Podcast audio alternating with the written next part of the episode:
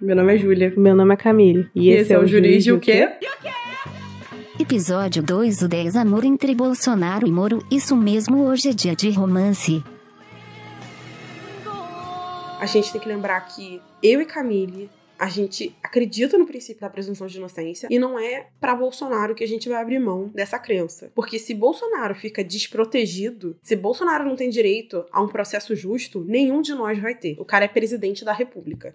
Se ele não tem direito, a gente tá fudido. Desculpa, mãe, hoje vai ter palavrão. É um presidente da República que ainda tem pelo sim e pelo não, uma certa proteção ali dentro do Congresso. Exatamente. Então, foi uma das coisas, na verdade, que a gente ficou com tanto receio quando Moro tratou o caso da Lava Jato com tanta falta de técnica, com tanta falta de respeito aos princípios constitucionais. Então, é uma coisa muito preocupante, porque a gente fica pensando, gente, onde é que vai parar? Porque, tá bom, antes era só o PT né? Não era isso? Era só o PT, só, entre aspas, né? Era só um partido inteiro de políticos muito poderosos. Mas tá bom, é só o PT. Tá bom, mas aí não vai parar nunca, né? Porque é só o Lula, mas quem sou eu em comparação à, à proteção que Lula tinha na época, sabe? Se eu tiver alguma complicação jurídica, eu quero ter certeza de que eu vou ter as proteções às quais eu tenho direito por lei. É, e que as garantias constitucionais são mesmo garantias constitucionais e que estão garantidas a você em qualquer situação. Exatamente. Como você tinha falado, inclusive, no outro episódio, de não voltar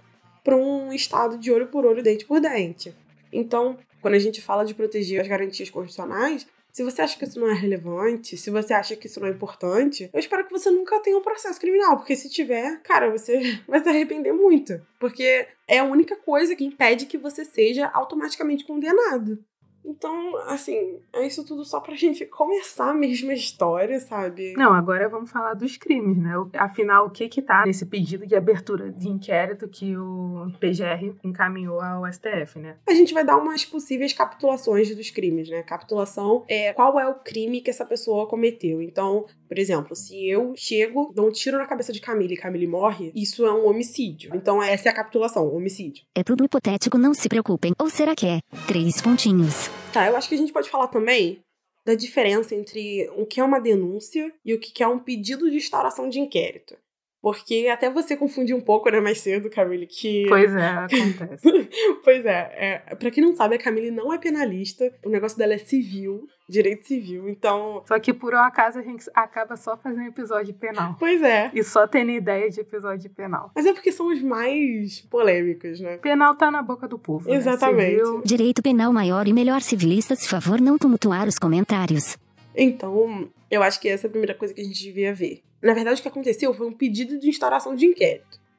Então, o Ministério Público ele vai lá e ele fala assim: olha, tomei ciência de certos fatos. Que no caso foi da conferência, né? Da, da live do Moro.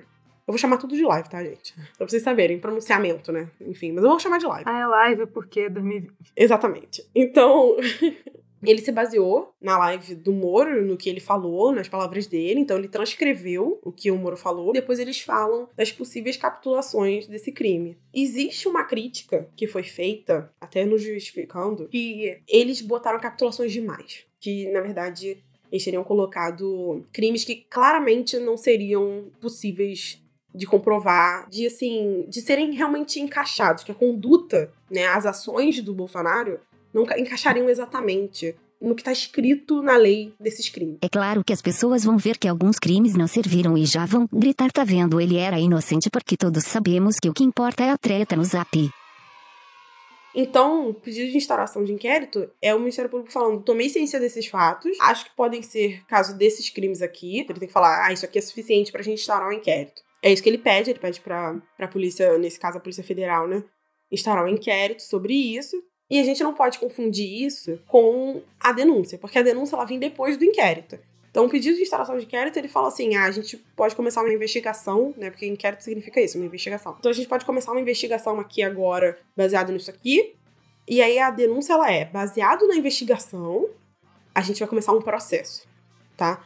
Então, o processo, ele é depois da denúncia. Enquanto a, só a investigação tá acontecendo, no máximo que as pessoas têm, que os oficiais podem ter, tipo, suspeita. Ela esqueceu de falar que na denúncia tem que se decidir qual vai ser exatamente a capitulação. Mas no pedido de abertura da investigação só precisa botar as capitulações possíveis. É porque vocês humanos são esquecidos que nós robôs dominaremos o mundo. É, e é bom a gente ressaltar também que existe uma previsão de que o presidente não responde durante o mandato por crimes que ele tenha cometido. Só que isso só vale para crimes que ele cometeu que não tenham relação com o cargo dele. Então, no caso do Bolsonaro, todos os crimes que estão sendo levantados nesse debate, todos os crimes que o Moro acusou ele de ter cometido, na verdade, são crimes que envolvem o cargo dele. Então, é no artigo 86, no parágrafo 4 da Constituição, ele fala isso: que se ele cometeu esses crimes mesmo, de verdade, não se aplica essa proteção do presidente, entre aspas, de que ele não vai responder enquanto ele está no mandato. Então, vai ser no mandato mesmo que ele vai responder, porque tem a ver com o cargo dele, e também são passíveis de serem levados ao Senado para ver se ele vai ser ou não impeachmentado. Eu sei que vocês querem é saber se cabe impeachment, vocês não me enganam.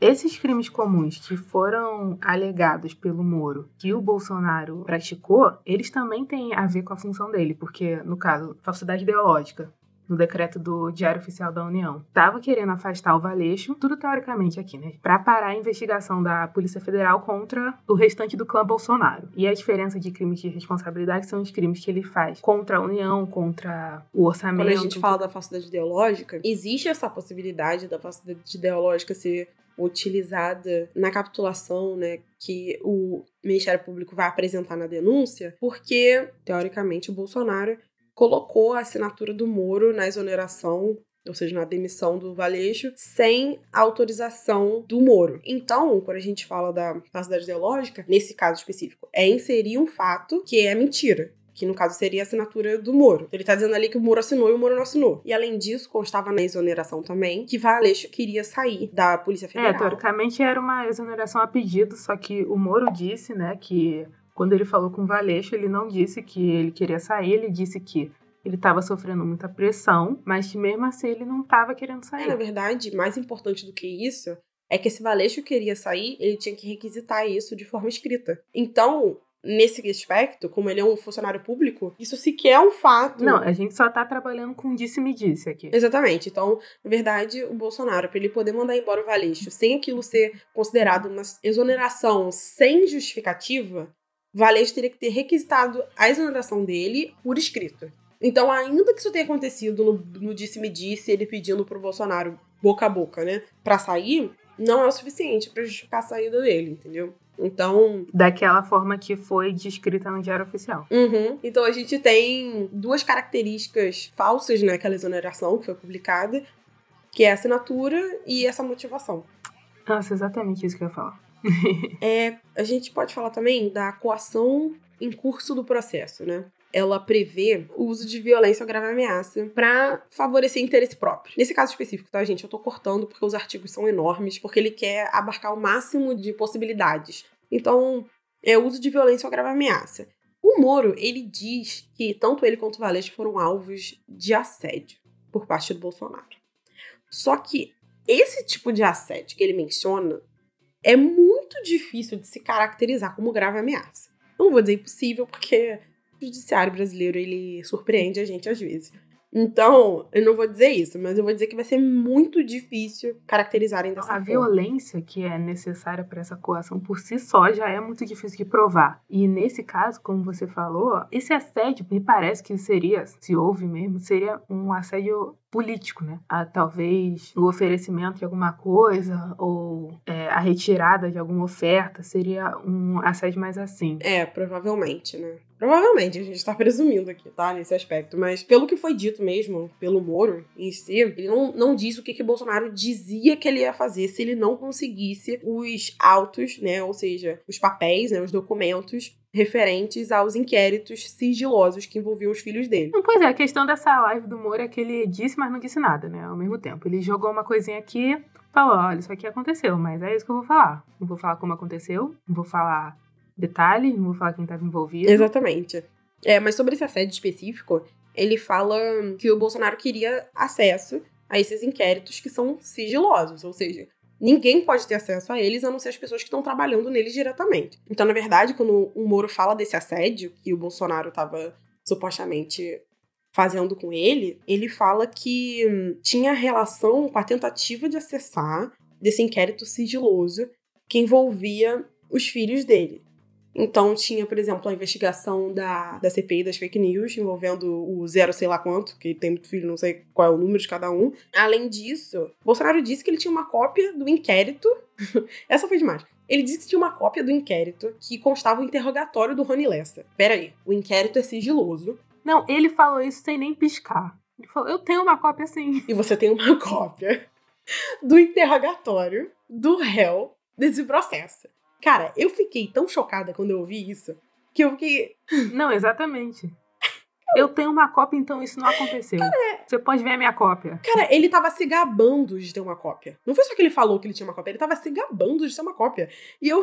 Ele tá confessando ali. Cara, foi muito engraçado. Porque, tipo, ele falando, ele tinha pressionado. Na verdade, pedido, né? Pedido, entre aspas, foi o que ele disse é, que ele tinha pedido para Não, ele disse que implorou. É, ele implorou pra Polícia Federal fazer o trabalho deles de interrogar o Rony Lessa sobre o filho dele namorar a filha dele. E aí, Rony Lessa diz que isso nunca aconteceu no interrogatório de acordo com o Bolsonaro. Não sei, pois não tenho acesso ao interrogatório que é sigiloso, entendeu? Então, essa é uma coisa difícil de provar. Não, e também ele acha mesmo que alguém, teoricamente, não, teoricamente não, de acordo com como as coisas são, são feitas né, na, na pirâmide de hierarquia, ele está acima dessas pessoas. Todas essas outras pessoas são subordinadas a ele. Então ele acha mesmo que ele falar, eu implorei, isso, isso é crível. Exatamente. Não, é uma pergunta assim que eu tô fazendo, sabe? Você tá acima, tá acima da outra pessoa na hierarquia, você é o presidente do país. Aí você chega pra pessoa e fala: olha só, eu tô implorando. Cara, então uma das coisas que a gente tem que analisar nesse aspecto aí do dele ter a cópia do interrogatório do Rony Lessa, que é uma coisa que eu nunca vou parar de rir, assim, eu vou tá tomando banho e pensar, meu Deus, não só Thelma é campeã, como o Bolsonaro admitiu em rede nacional que ele tem uma cópia de um interrogatório de um inquérito sigiloso, assim, é uma coisa... Não, enquanto você faz um exercício na piscina olímpica aquecida por energia solar, você pensa nisso. Cara, sério, é uma coisa que eu fiquei assim, achei muito engraçado. Até porque nesse momento, é, ele fala do. Eu fiquei boba. Pra mim, sexta-feira foi um dia de muitas emoções. Foi. Não foi para todo mundo. Até para quem não entendeu nada, eu acho. Porque, assim, mesmo que não tava entendendo nada, tava sabendo que alguma coisa tava acontecendo. Não, pois é, acabou minha aula, eu já, eu já estava na, no canal esperando dar 11 horas pra live do humor. É, eu acho que também outra coisa que a gente tinha que pensar quando a gente fala dele ter esse, esse interrogatório é que, na verdade, ele fala não nessa live, eu acho, especificamente, mas ele tinha falado isso antes, eu sempre gosto de lembrar, que é ele falando que 04, né, que é o tal do filho, que é o gamer, né, é o Renan, eu acho, sei lá, eu não sei como é, é o nome dele, mas eu... Não sei, o que pega todo mundo no condomínio, só isso que eu sei dele. Exatamente! Exatamente, cara. Eu, sério, toda vez que eu lembro, ele fala do filho como se ele fosse assim, Léo Stronda, sabe? Sim. Mr. Catra. Cara, foi muito engraçado ouvir isso, porque a gente tá falando de coisas tão sérias, sabe? E ele joga isso do nada. E ele fala como se o filho dele fosse um galã da Globo. Como se o filho dele, não, porque ele passa o rodo no condomínio. E eu fiquei assim, gente, é uma coisa, assim, uma situação. Primeiro, qual é a relevância? Segundo. Não, é para dizer que ele namora todo mundo, entendeu? Então, se ele tivesse namorado o filho do, do Rony, a filha do Rony Lessa, não tem problema, dane-se, entendeu? Basicamente para dizer isso. Mas assim, foi muito engraçado para mim, porque assim, na hora eu já imaginei 04 de sunguinha branca na mansão Togstronda. Foi a primeira coisa que eu pensei assim, eu fiquei assim, gente, foi uma situação muito engraçada. Uhum. Parecia que o garoto tava num clipe de hip hop, entendeu? Um monte de mulher balançando a bunda atrás. Sabe? Eu fiquei assim. E aí você vai ver a foto do menino e, tipo, o menino tem uma cara de nerd, sabe? Não tô dizendo que ele esteja impedido por causa disso, mas assim, é porque ilustra, né, a fala do, do Bolsonaro. Fica, tipo, uma ilustração da fala dele. E, assim, é uma coisa que até tira um pouco do foco, né? Que eu imagino que seja o objetivo dele. Não é possível que a pessoa fale uma coisa dessa sem ter algum ângulo por trás. Né? Falar que seu filho é basicamente o comedor, né? do, do condomínio é, não dá para mim, cara. Os memes sobre isso é a melhor parte. Não, no fundo, todos os objetivos do Bolsonaro em, todas em todos os pronunciamentos que ele faz é tirar o foco do que realmente importa. Ah, outra coisa, se você não sabe o que é mansão tão estronda, parabéns para você. De verdade. Parabéns para você. Eu queria ser você, eu queria não saber o que é isso, tá? Eu queria ser você. Mas se você quiser botar no Google, não vai aparecer nada nojento, não. É só engraçado mesmo. Eu queria poder falar que quando eu era adolescente eu não via isso. Claro mas que eu vi, eu sei a letra até hoje, Camille. Então é isso. Eu também. Não vamos cantar porque. Ah, mas vamos. Mas vamos. Não, não vamos. Vamos? Ah, mas vamos. Não vamos agora, mas vamos. Então, crimes do Bolsonaro. Pois é, crimes do Bolsonaro, né? Um, o crime que falaram no podcast do Justificando que mais caberia é advocacia administrativa. E para quem não sabe o que é advocacia administrativa, é você patrocinar o um interesse privado é, diante da administração pública, sendo um funcionário dela. É. Então, na verdade, Bolsonaro usou do cargo dele, né, como presidente, para trocar o Valeixo por conta de um interesse privado dele, que é ter acesso e controle em cima dessas, dessas investigações. E parar essa investigação, assim, eventualmente. A gente viu que essa é a motivação do Bolsonaro, porque ele fala isso nas mensagens que ele supostamente trocou com o Moro, que o Moro apresentou pra Globo. Ele manda uma matéria do O Antagonista, que a gente já começa por aí, né, gente? O antagonista, a gente já começa, a gente já sabe que a coisa não vai terminar bem. Quando a conversa começa com uma matéria do antagonista, a gente já sabe que a conversa vai terminar mal. Então, assim, ele começa com essa matéria que diz PF na cola de 10 a 12 deputados bolsonaristas. E depois escreve: mais um motivo para troca. Ou seja, para trocar o Valeixo. Sem comentários. Ele tá claramente dizendo que ele quer trocar o Valeixo para não deixar a água bater na bunda, gente. É isso que ele tá dizendo. Ele tá dizendo, cara, tá, o cerco tá apertando. E foi um comportamento que a gente viu parecido na época que Eduardo Cunha e Cia estavam sendo presos e acusados, né? Que foi essa sensação do cerco fechando em Brasília, né? Então a gente tá vendo essa mesma coisa, ainda que seja pela fonte do antagonista, mas enfim, é, a gente tá vendo isso, que o cerco tá fechando em volta do Bolsonaro, ele tá sentindo, e ele tá querendo retaliar contra isso é, exonerando o Valeixo, né? Isso tudo, gente, a gente já falou, baseado no que o Moro está dizendo, baseado no fato de que ele tem. Na delação premiada, disfarçada de demissão. Quase uma delação premiada mesmo. E assim, partindo do pressuposto que ele, como funcionário público, no momento, né, da fala dele, tem presunção de veracidade que ele tá dizendo. Então são coisas que a gente tem que também balancear aqui. Uma coisa que eu notei também foi sobre a obsessão do Bolsonaro com a Marielle, né? A melhor parte do pronunciamento foi ele perguntando por que ninguém pegou o assassino dele. Ele está vivo. o presidente do Brasil, enquanto vivo, disse: Como é que não pegaram ainda o meu assassino? E o meu assassino? Ai, meu pai do céu. Tudo bem, Bolsonaro. Todos nós esquecemos que ainda estamos vivos e esse aqui não é o inferno. É realmente inacreditável.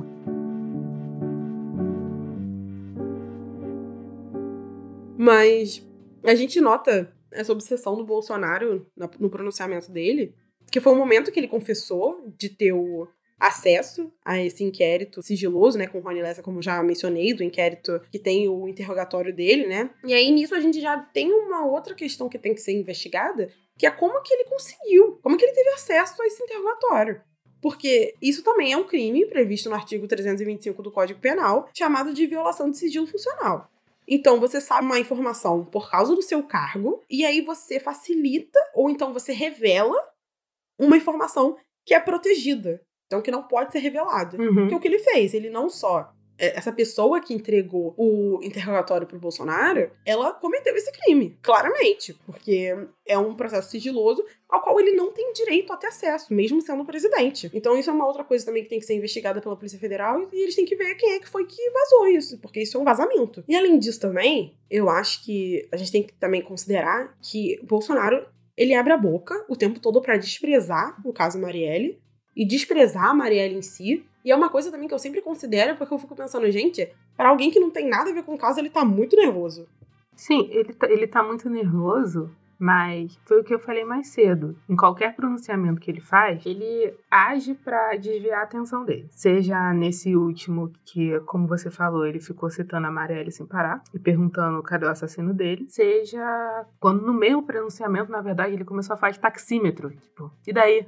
Esse não é o assunto. Gente, eu não uso drogas, mas a sensação é de que eu tava usando drogas, eu juro pra vocês. Cara, Eu achei que eu estava numa viagem de ácido. Eu não, eu não cara, é uma coisa que eu fiquei pensando assim. gente, por que, que isso tá acontecendo? Sabe? Assim, só podia poupar, gente. Né? Ia ser tão bom.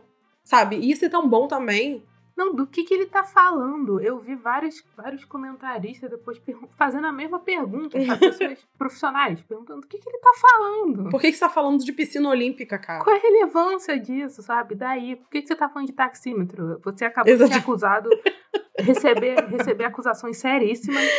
Você tá falando de taxímetro, cara. Ai, gente, é isso. Não, não tem nem o que dizer, não. Ai, Deus. É, teve também um texto sobre corrupção passiva do César Bittencourt, né? Que é um texto difícil de entender. Eu não recomendo para quem não sabe direito. Eu não sei nem se eu recomendo para quem sabe direito, porque é complicado. Eu achei complicado. Se você não achou complicado, meus parabéns. Porque eu achei complicado. Eu tive que ler algumas vezes, não todo, mas uhum. algumas, algumas partes específicas ele usa muito termo em latim. E, gente, para quem não me conhece, minha memória é de um passarinho. Nem se eu escrever 50 vezes num papel eu não vou lembrar. É verdade. Então a gente tem que falar também da ideia de que Bolsonaro ele tinha acusado o Moro de exigir uma carga no STF em troca de tirar o Valeixo. Então, assim, ele fez uma acusação seríssima. Então, ele acusou o, o Moro de cometer um crime. Né? O Moro tá dizendo que provou que não cometeu com a conversa que ele teve com aquela deputada, né? A Carla, não sei o que, esqueci o nome dela. Mas que ele teve com essa deputada, em que ela oferece, na verdade. Eu não falo que o Bolsonaro tá oferecendo, mas só Bolsonaro pode indicar, então é óbvio que ele que tá oferecendo, né? Então, só ele é. pode indicar. Ela tava só como ponte ali. Exatamente, é óbvio, gente. Se só Bolsonaro pode indicar, não vai ser Carla que tá oferecendo alguma coisa. Isso é, gente, 2 mais 2 é 4, né? Então, supostamente ali naquela conversa, é, Carla diz que ele vai em setembro pro STF se ele dançar conforme a música, entendeu? Então, é, dispensou Valeixo, deu o jeito dele de dispensar Valeixo, né, na verdade. Uhum. Porque é como o Moro falou, que ele não tinha problema em dispensar Valeixo, mas ele precisava de alguma justificativa oficial para ele poder botar ali que fizesse sentido. Então, o Bolsonaro acusou ele desse crime, né, porque é um crime. Se você acusa alguém de um crime que você sabe que é mentira, isso se chama denunciação caluniosa. Ele tá ali caluniando o Moro, dizendo que ele cometeu um crime. Então, o lado bom também dessa história toda é que alguém vai rodar. Tipo assim, se o que o Moro tá falando é mentira, então ele vai rodar por denunciação caluniosa. Inclusive tá isso no pedido do Ministério Público. Então, ou o Moro roda, ou o Bolsonaro roda. É do Brasil! Brasil!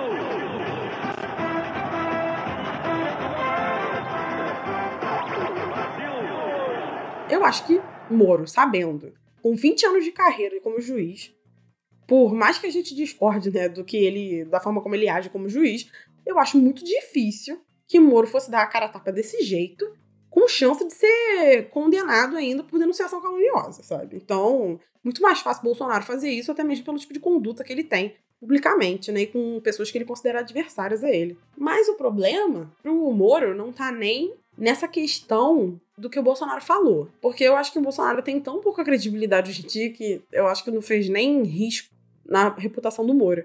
Mas um dos problemas que o Moro teve na fala dele é quando ele fala que exigiu pensão para a família dele em troca de aceitar o cargo de ministro da Justiça. Não, a questão é que, mesmo nessa fala aí que você falou, ele começa, antes de revelar que é, ele exigiu essa pensão para assumir o cargo, ele fala: Eu vou revelar um segredo. É. Então já não tinha que ter feito. Imaginar ser advogada desses caras, ainda bem que sou um robô. Tem um texto do César Bittencourt sobre como o Moro poderia ter cometido esse crime de corrupção passiva. Por quê? Ele aceita uma promessa de uma recompensa imoral, como diz o César Bittencourt aqui, em troca de exercer uma conduta funcional, né? Então, é, o problema nesse tipo de conduta é que você mercantiliza a função pública, né? Você mercantiliza é, uma coisa que é de interesse público, não de interesse privado, e a recompensa imoral que foi oferecida seria essa pensão. Porque como é que funcionaria essa pensão? Essa pensão não tem previsão legal. Então a primeira coisa que a gente pensa é, tá, de onde é que vai sair isso? Moro disse, com todas as letras, que essa pensão vai sair de uma lei, sairia de uma lei, né? Isso, caso, isso tudo caso acontecesse alguma coisa com ele, né? Então sairia de uma lei que seria passada no Congresso. Olha quantas especulações, né? Porque eu já fico pensando assim: se isso é tão importante, a ponto dele exigir para ser ministro da Justiça, como é que ele ia ficar no disse-me-disse, talvez eu faço, né? Algum tipo de garantia ele tem que ter. Ele falou vários seis, né? Não, ia ter uma lei, se eu saísse, sei lá o quê, ia ter essa lei, ia ser aprovada, só que não tem nada falando nisso. Então, é o que me faz questionar. Eu fico questionando o seguinte: ele deve, ele deve saber de alguma coisa que a gente não sabe. É isso que eu tô presumindo aqui, entendeu? Alguma coisa ilegal, gente. Porque como é que você vai ter toda essa garantia de que se acontecer. Gente, é uma coisa muito séria. Ele tá falando de uma preocupação que ele tem com a família dele, de caso aconteça alguma coisa com a vida dele, caso ele perca a vida. Então a gente tá falando de uma coisa muito séria. Ele tá tentando garantir a renda da família dele caso ele morra. É isso que ele tá dizendo. Então, e ele quer que o Estado pague por isso. É isso que ele tá dizendo. Então ele tá dizendo que ele aceita ser ministro porque ele tem basicamente certeza de que essa lei vai ser passada. E eu me pergunto como é que, da onde é que vem, né, essa certeza. Porque a mera promessa é uma coisa meio estranha, né? Como é que eu vou botar a, o futuro da minha família nas mãos de uma mera promessa de um homem que claramente é instável, como o Bolsonaro, né? Então é uma coisa que eu fico pensando, gente, é hoje que a gente vai pro Chilindró, hein? É hoje. Caraca, a gente falou da outra vez, que no outro episódio, de novo, se você não ouviu, vai ouvir, pelo amor de Deus, que é, imagina se falar mal do Bolsonaro fosse crime, né? Então, assim, é, se fosse, esse episódio aqui ia ser o que ia botar a gente na cadeia de vez. Não, assim que ele for divulgado, só vai ficar disponível uma semana, tá, gente? Depois a gente vai apagar. Ai, gente. Exatamente. É, aqui é na surdina. É. Mas. Então, essa questão do, do Sérgio Moro é uma coisa que eu me questionei, assim. A gente não tem certeza de absolutamente nada. Mas é uma coisa que eu questionei e eu queria levantar para vocês também, pra vocês pensarem sobre isso. Como é que Moro aceita um cargo que supostamente diz ele, né, bota a vida dele tão em risco a ponto dele exigir esse tipo de contrapartida, né? Sem ter certeza que essa contrapartida vai ser oferecida, né? Que essa contrapartida vai ser garantida. Eu não acho que foi uma corrupção passiva. Isso não é muito relevante, inclusive, porque a pena é a mesma. Mas eu não acho que foi uma corrupção passiva no caso, mas sim uma concussão, já que ele mesmo fala que exigiu. É, ele disse: é a única condição, a única condição que eu tinha era essa, uma pensão. E isso, pelo menos para mim, já classifica uma exigência. Então já tem uma força maior, um, um poder maior que ele estava inserindo ali naquela relação que ele tinha, não apenas com o Bolsonaro sozinho, mas com todo o modelo de governo que o Bolsonaro queria fazer, já era uma relação de força em que ele estava mostrando o poder que ele tinha que exigir, fazer uma exigência tão séria quanto essa, quanto essa pensão aí, que, como você disse, ninguém sabe onde veio, ninguém sabe se existe, ninguém sabe para onde vai. Então, ignorando essa parte aí da, da, gente não saber qual é o tipo de garantia que ele tem de que esse acordo seria cumprido, um outro problema que a gente tem é que existe uma coisa chamada princípio de impessoalidade que deve ser respeitado na hora de fazer esse tipo de lei. O objetivo dele é garantir que as pessoas que estão trabalhando nas funções públicas, elas têm em mente o interesse público e não os interesses privados. É, garantir essa neutralidade da administração pública para ela observar apenas o interesse público, não interesses de particulares. Mas parece, no caso do Moro, que essa lei e essa eventual pensão que ia ser, que é objeto dessa lei, seria feita única e exclusivamente por causa dele. Exatamente. Que é uma situação que se agrava com o fato de que Moro teve mais de 20 anos na magistratura e, em novembro de 2016, constou no seu contra-cheque mais de 100 mil reais. Eu quero saber que policial já teve constando no contra-cheque dele, independente de quanto foi retirado depois e quanto, independente de quanto é o valor líquido. Eu quero saber que policial já teve 100 mil constando no contra-cheque dele. Porque é uma situação também que a outra coisa que eu queria apontar é a hipocrisia de quem defende o Moro numa situação dessas. Porque tudo bem que ele querer defender a família dele, blá blá blá, tudo muito importante, mas a gente fala como se o cara fosse um pobre coitado, né? Pô, o cara ia receber no mínimo, no mínimo, uns 30 mil por mês, como um ministro. Então, assim, é uma coisa que eu realmente não, não consigo entender, porque o cara passou mais de 20 anos na magistratura, e a gente tem que lembrar que no caso dele, ele sequer pagava transporte, porque ele tinha uma escolta, ele tinha basicamente um motorista particular, então ele não pagava nem transporte. Tem auxílio escola, tem auxílio moradia, tem auxílio não sei mais o quê. É, dependendo do tribunal, o cara até come de graça. Então, assim, é, por mais que a gente fale, ah, não, tá, ele tava preocupado com a família dele, tudo bem. Mas eu não vejo Moro advogar por policiais, gente. Eu vejo Moro usar policiais como é, figurinha. Eu vejo Moro usar policiais quando convém a ele, mas eu não vejo ele advogando por direitos de policiais. Cara, você tá aí aplaudindo Moro, sendo que o cara ganha dinheiro pra caramba há muitas décadas e tá ali exigindo uma pensão que o público tem que pagar pra família dele e com violação de princípio constitucional no meio. Então, assim, é uma situação que eu fico pensando, cara, as pessoas não devem estar entendendo o que, está acontecendo, porque ele tá dizendo que ele vai tirar do teu bolso indevidamente pra dar pra família dele caso aconteça alguma coisa com ele. E eu quero saber o que, que vão fazer pra família de policial, porque não, não fazem, né? Nunca fazem. A família sempre fica desamparada. Inclusive, quem ajudava a família de policial era a Marielle. Então, assim, é uma distorção da realidade que me deixa muito revoltada, porque no final das contas, as pessoas que estão batendo palma pro Moro, é, os policiais que batem palma pro Moro, eles estão sendo prejudicados pelo muro. Eu acho que a gente está num momento de alienação social, assim, majoritária, e tudo isso é impressionante como todo o assunto que a gente está falando nesse episódio é interligado, porque no começo do episódio a gente falou como a academia não está trabalhando para atingir essa população mais pobre e fazer ela entender o que está acontecendo no seu país, e aqui a gente está falando do Moro, como ele consegue ir confortavelmente na frente da TV, falar o que falou, e mesmo assim eu acho que apenas as pessoas não entenderam é a única explicação. As pessoas continuam achando que ele é o paladino anticorrupção, que ele está sim protegendo as garantias constitucionais. Mesmo agora que ele saiu do, da função de ministro da Justiça, ele para essas pessoas ele continua protegendo essas garantias constitucionais. E é como se, sabe, não tivesse freio. Mas se eu tiver que elogiar o Moro por qualquer coisa que ele disse, eu elogiaria o fato de que ele estava falando diretamente com o eleitorado do Bolsonaro, quando ele disse que o governo do PT, apesar de todos os defeitos, tinha tentado não interferir no trabalho da Polícia Federal, que realmente foi claramente um recado do Moro. Foi uma alfinetada ali, né? Claramente. É, foi um recado para quem apertou 17 nas urnas e disse qualquer coisa é melhor do que o PT. É, pelo menos o PT não fazia isso. Exatamente. Foi uma alfinetada das boas, eu tenho que reconhecer isso daí, porque é, apertou no, no calo mesmo do Bolsonaro. E ainda assim, estamos aqui com manifestação pro Bolsonaro, né, gente? Então. Eu sou o robô do Bolsonaro, kkk. Ok. Além disso, um outro crime também que tem sido considerado, né, pro Bolsonaro e que também consta no pedido de instauração do inquérito do Ministério Público é a obstrução de justiça, que está na lei de organizações criminosas. Então, é um crime especificamente para processo onde se investigam organizações criminosas. Então, como o processo que tem o Rony Lessa pela, pelo assassinato da Marielle pode ser considerado um caso de organização criminosa, existe a possibilidade de enquadrar o que o Bolsonaro está fazendo de tentar conseguir, né? E conseguindo mesmo, né? Que ele conseguiu o interrogatório, né? Ele mesmo falou.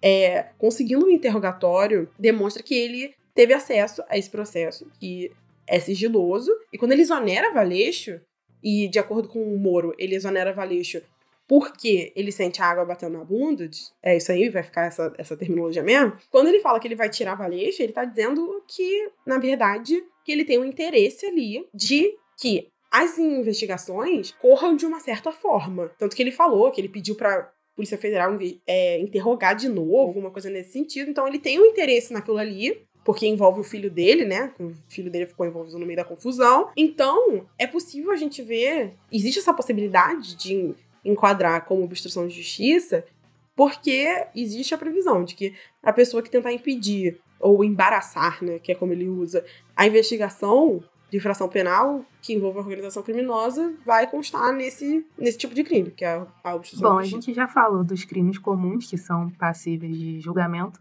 e agora vamos falar dos crimes previstos na lei de responsabilidade. Só para completar o caso dos crimes comuns, é, havendo denunciação desses crimes, eles vão ser julgados no STF. Só para deixar isso bem claro. Crimes de responsabilidade são julgados pelo Senado porque eles têm uma consequência política, não uma consequência jurídica. Cultura é isso. Primeiro tem que ser aprovado na Câmara dos Deputados os dois, por dois terços. Aí depois, se for crime de responsabilidade, vai para o Senado. Depois, se for crime comum, vai para o STF. Porque, como você disse mesmo, crime de responsabilidade é consequência política. Além disso, o chefe do executivo, né, o Bolsonaro só vai poder ser preso se ele for condenado por crime comum. Então, os primeiros crimes que a gente falou. Isso está previsto no artigo 86, parágrafo 3 da Constituição. É, então, não cabe prender o Bolsonaro temporariamente ou preventivamente. O que também complica a situação, né? Porque a gente vê que o Bolsonaro está o tempo todo tentando interferir nessas, nesse tipo de investigação. Né? Meu Deus, mas os crimes não acabam, eu não aguento mais, por favor, uma aspirina. Sobre os crimes previstos na lei de responsabilidade, a gente pode começar com o artigo 8 item 7, que fala sobre permitir, de forma expressa ou tácita, a infração de uma lei federal de ordem pública. Seria o Código Penal. E que, quando o Bolsonaro pede informação de inquéritos sigilosos, ele está permitindo que seja violado o sigilo funcional, né? Que a gente já tinha falado, quando você tem a informação e você viola a sua obrigação funcional de manter aquela informação guardada e ele tá permitindo de uma forma expressa, né, a infração do Código Penal. Também cabe aplicar o, o crime previsto no artigo 7 né, item 5, que fala do abuso do poder cometido por Bolsonaro, que começou desde a desde a demissão do Valeixo por interesse próprio. A gente também tem o item 4 do artigo 9 dessa mesma lei. Basicamente, o Bolsonaro ele tá pedindo coisas que a Constituição diz que ele não deveria fazer. Então, como a Constituição prevê a impessoalidade, que é justamente você pensar primeiro no interesse público, quando ele viola esse princípio de impessoalidade e ele pensa no interesse pessoal, privado dele, ele está agindo de uma forma que expressamente contraria as disposições né, impostas pela Constituição. Dá até para perceber que a pilha dela está acabando, né? Bora encerrar isso aqui. Vamos fazer um compilado aqui. Se ele for acusado de um crime comum, o que, que acontece? Primeiro, vai para a Câmara dos Deputados para eles decidirem se pode haver essa acusação. Caso eles decidam que pode, por dois terços dos votos válido, vai para o STF, que aí vai começar um julgamento desse crime para decidir se vai haver uma acusação contra o presidente. Sim, aí, se for o caso de crime de responsabilidade. No crime de responsabilidade também vai primeiro para a Câmara dos Deputados. Né? Essa primeira fase é igual ao crime comum. Também vai ser necessária a aprovação de dois terços dos votos e depois, aí que difere do crime comum que vai pro Senado. Tá, então vamos apostar. O que você acha que vai acontecer? Vai ter impeachment ou não vai ter impeachment? Não vai ter impeachment. não vai ter impeachment. Eu acho que ela tem certeza de que não vai ter impeachment, gente. Por que, que não vai ter impeachment? Aqui a, a Márcia Vidente me falou que não vai ter impeachment. Por quê? E eu digo para vocês. A saída do Moro deixou o Bolsonaro ainda mais próximo ao Centrão e esse Centrão tem muito poder no Congresso. Bolsonaro, como presidente, ainda é vantajoso para eles. E eles simplesmente não vão deixar ter impeachment, é isso. Eu concordo com você, eu acho também que não vai ter impeachment. Eu acho que mais por uma questão de instabilidade, porque se tiver impeachment, gente, o dólar vai a 10 reais, né? Tipo assim, imagina como é que não vai ficar o mercado. É uma coisa também que eu me pergunto, eu quero impeachment? Eu não sei. E a gente também tem que pensar que se Bolsonaro sair, quem assume é Mourão. E, gente, isso é pior? Isso é melhor? Acho que não. É, é uma coisa que a gente tem que pensar mesmo, porque a gente tá numa época de pandemia e eu quero saber como é que vai ter protesto durante a pandemia, porque se você for bater panela na, na sua janela, eu quero saber o que vai mudar, uhum. né? Então, é uma situação muito, muito delicada. Eu... Pois é, muito difícil. A gente não tem essa... Porque a rua, querendo ou não, é uma temperatura de como tá a satisfação do governo. E apesar do que é... a gente tá falando aqui agora no podcast, ou o que eu falo com você é de forma privada, a gente não sabe como é que tá e a gente vê na internet, a gente não sabe como é que tá mesmo o sentimento da população em geral. Isso é uma coisa que a gente vê através das manifestações, tirando, claro, a manifestação dos empresários, né? Mas. que representam ninguém. Exatamente. Um adendo. Mas. É, isso é uma coisa que a gente vê e via, né, até o início dessa, desse isolamento social que. Não é uma crítica ao isolamento social, fique em casa, por favor. Mas é uma coisa que a gente via muito essa temperatura das ruas pelas manifestações. E agora a gente não tá vendo. A gente não tá vendo nem de uma forma negativa o Bolsonaro, quem tá realmente querendo que ele saia, e quem tá realmente querendo que ele fique, né? Eu acho que além de ser uma questão de temperatura, da gente saber, né, de conhecimento, de como a, as, as pessoas estão se sentindo, eu acho que mais importante do que isso é o fato de que, independentemente de como as pessoas estiverem se sentindo, a gente não vai poder fazer nada. Porque decidir entre morrer de coronavírus e morrer de ditadura militar. Né? Então eu acho que nesse aspecto a gente tem que pensar também no fato de que não fica um vácuo depois que o Bolsonaro sair, sabe? É, eu não sei se é o caso da gente preferir uma coisa ou outra, mas eu acho que é definitivamente o caso da gente não se agarrar tão rápido a essa esperança, né? Não, você, você falou tudo, a gente tem que agir, sim, mas a gente tem que agir com muita parcimônia. E tem que dar um passo de cada vez. Agora a gente tem que, é, sim, fazer essa pressão para que haja uma investigação sobre todas as acusações que foram feitas É, pelo Moro. É isso, gente. A gente falou tudo que a gente conseguiu falar, porque realmente é muita coisa. Existem muitas possibilidades. É, a gente não sabe qual vai ser a capitulação. Eu acho que quando sair uma denúncia vai ser muito mais fácil debater isso, vai ser muito mais fácil de explicar, porque já vai estar tá tudo ali resolvido, já vai ter tido uma investigação. A gente está aqui é, batendo ideia mesmo e botando numa forma que seja mais fácil de entender, porque a maioria das vezes a pessoa fala, ah, pode ser advocacia administrativa, e você vira e fala, ah, o quê? O que é isso? Jurídico o quê? então, tipo, esse era mais o objetivo da gente mesmo. A gente não tá aqui pra nem de longe esgotar o debate, tá? E é realmente mais para as pessoas terem ideia, assim, o, quais são as condutas que estão sendo analisadas, né? Quais são os crimes que as pessoas estão debatendo, né? Então, é mais ou menos isso mesmo. É isso, a gente espera que vocês tenham gostado desse conteúdo, não tenham ficado muito nervosos com tudo que a gente falou, né? Siga a gente no Instagram, que é jurijuque. No Facebook e no Twitter é barra jurijuque. Tudo a mesma coisa, né? Porque criatividade é para artista. Exatamente. E, gente, se inscreve aí, tá? É, tem muitos, muitas plataformas de podcast que permitem que você se inscreva. E para você poder sempre receber os, os episódios que a gente atualiza. A gente tá aqui para somar e para fazer o melhor possível para todo mundo entender essa novela mexicana ao vivaço que é o Brasil. Exatamente. É isso, gente. Beijo, até a próxima. Meu nome é Júlia. Eu sou Camille. E esse é, é o Juridique. Tchau, gente. Tchau. Segue no Instagram aí na moral, faz o favor pra nós, arroba Jurisdiuque. Este podcast faz parte do movimento LGBT Podcasters. Conheça outros podcasts através da hashtag LGBT Podcasters ou do site www.lgbtpodcasters.com.br.